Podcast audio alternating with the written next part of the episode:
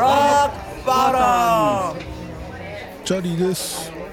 今日もタイトルコールはこの方々になります。サーベルタイガーの下山武則とアッシェイカの石原慎一郎。というわけで、えー今週はですね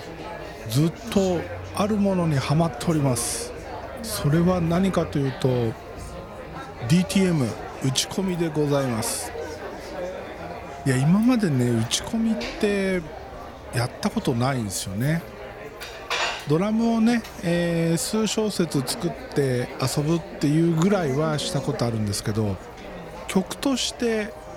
そのドラムベースギターボーカルみたいなねやったことないんですよ。でねえ今週ちょっとそれをやってみようということで、えーやり始めました。でね、えー今日、えー初めてカンパケしました。カンパケって言ってもほんのね短い曲。本当に短い曲です。何分あんだろう。何分もないんじゃないかな。それは何かというとですねこれね DTM のその打ち込みの練習用としてはね最適なんじゃないかなって思えてきて、まあ、これしかやったことないから余計そう思うんだけど何かというとですねあのラジオ体操の歌です。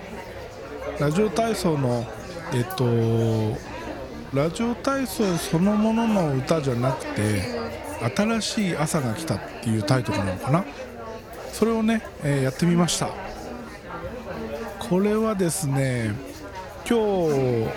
オケから作り始めて、まあ、簡単な TD までやってだいたい6時間ぐらいですね。意外とかかりました。基本的にはですね、えーネットで検索してそのピアノ譜みたいなのがあったのでそれでね歌メロとあとは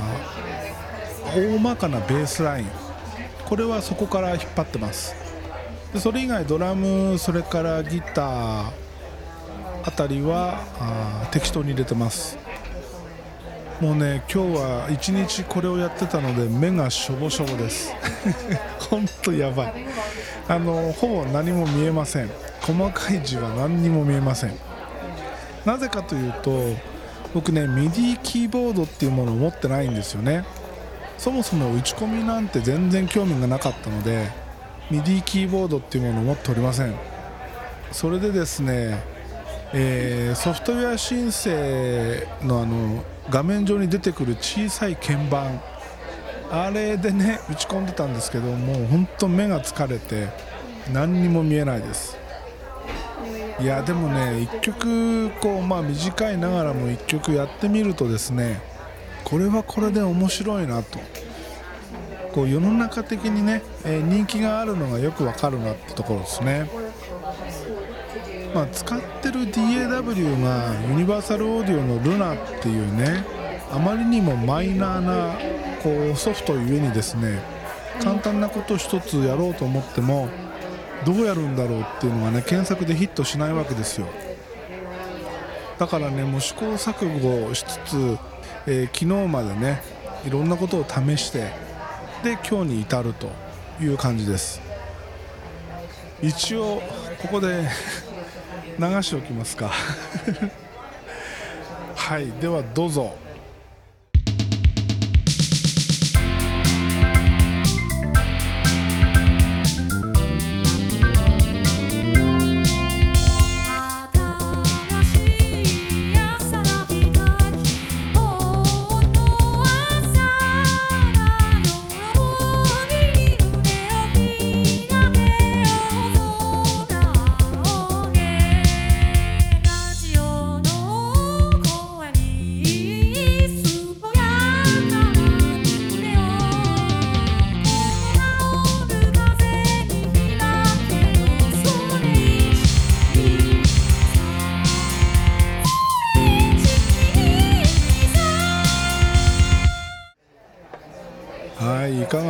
しょうか初作品でございます。初めての打ち込み。いやー難しい。難しいです。本当はねもっとちゃんと TD したかったんですけど TD っていうのはトラックダウンですね。えーマルチチャンネルで撮ったものをステレオに落とす作業ですね。もうちょっとねいろんなエフェクターを使ったりいろいろやりたかったんですけどなんせねこの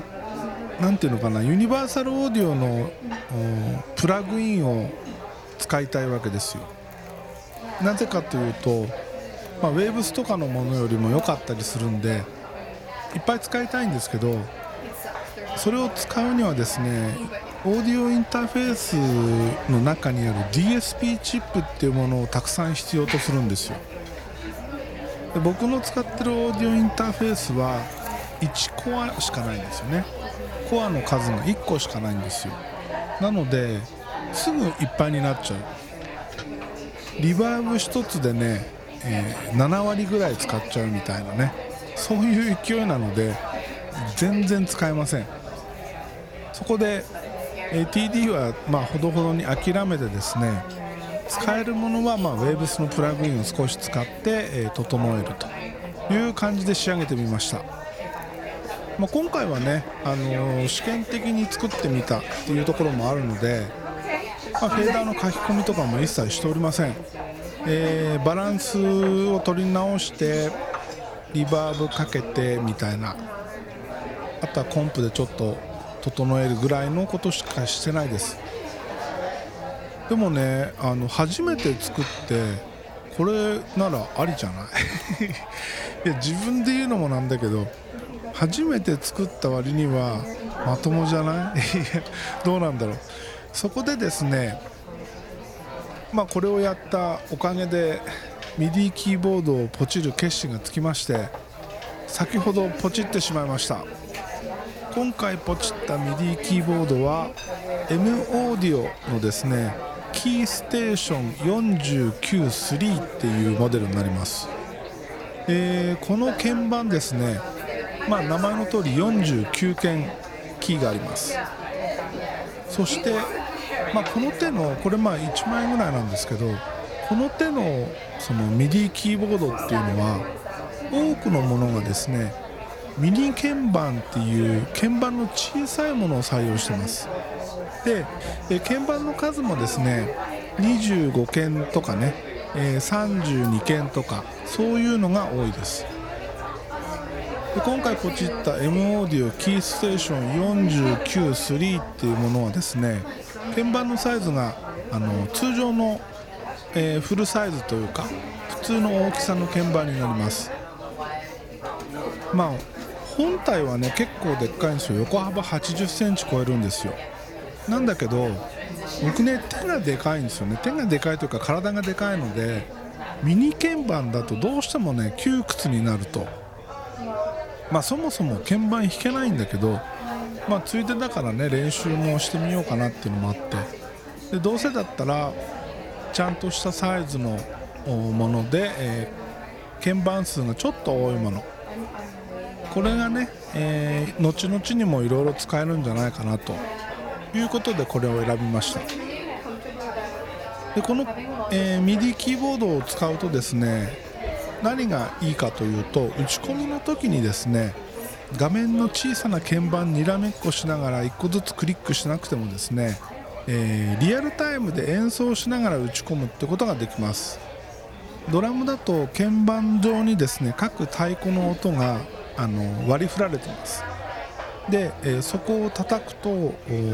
その太鼓の音が入力されるということになるので、えーレックをかけるとですねそこのチャンネルだけ、えドラムを入れられると。もちろんねあの上手に叩けるわけないじゃないですか。弾けるわけないわけですよ。でそこはですねあの録音した後に微調整がかけられます。なので多少の揺らぎなんかはある程度落ち着かせてくれます。そうなるとねあの画面にらめっこしなくてもいいので目に優しいんじゃないかなと。これね大事っすよね。もうほんと今日見えないので。さっきからずっと目薬さしてるんですけど全然ダメで。ほんとね辛いです。だから鍵盤が来たらですね少しはあのー作業効率が上がるんじゃないかなと期待しております。まあねあの鍵盤に関してはあのさっきポチったばっかりなので今度届いたらですねその使用感とかね実際、えー打ち込みで使ってみたその感想なんかもねレビューできたらいいなと思っております。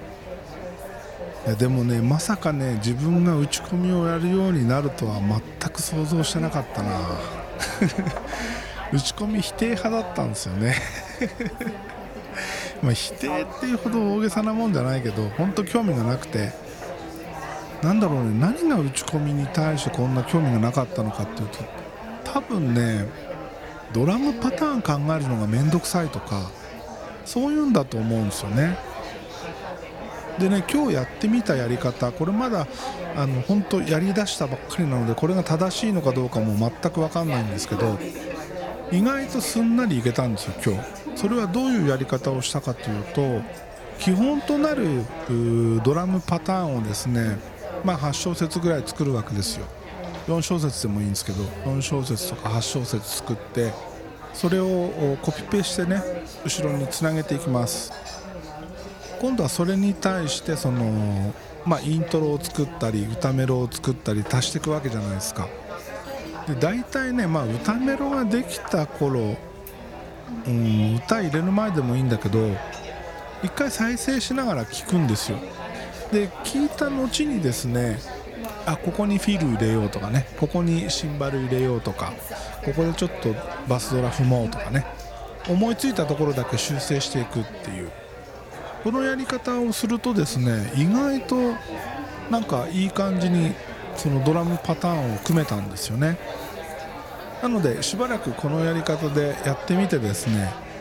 まあやりながら思いついたことをどんどんトライしていくと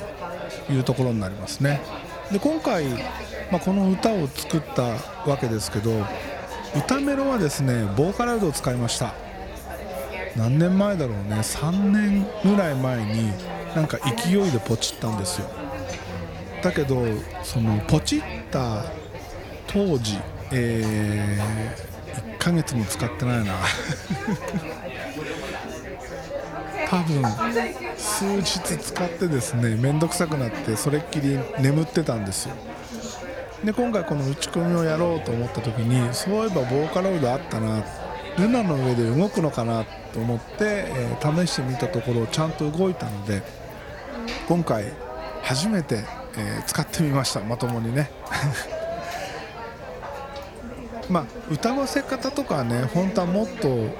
こう作り込んでいけるんですけどさすがにそこまでやる気力がなかったので今回は素で歌わせて、えーそのまま仕上がりとしましたけどこれ慣れてきてなんていうのそのオケを作る時間が短くなるとか歌メロを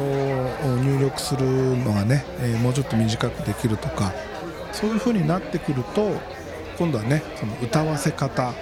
そういうものをね、えーこだわっていけるんじゃないかなと。そこまでね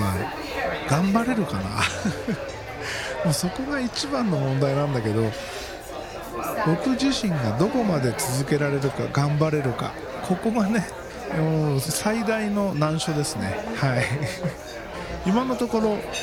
えーかなり頑張りたいなという気持ちはあるんですけども難しいところです。はい。というわけでね、えー今回はこの初めて作った打ち込んだこの曲をですね聴いていただきましたが締めはねやっぱりこの方々のですねちゃんとした曲を聴いていただこうかなと。いうところで今日もヘルボイスヘルギター焼酎野郎で締めたいと思います。ではまた次回です。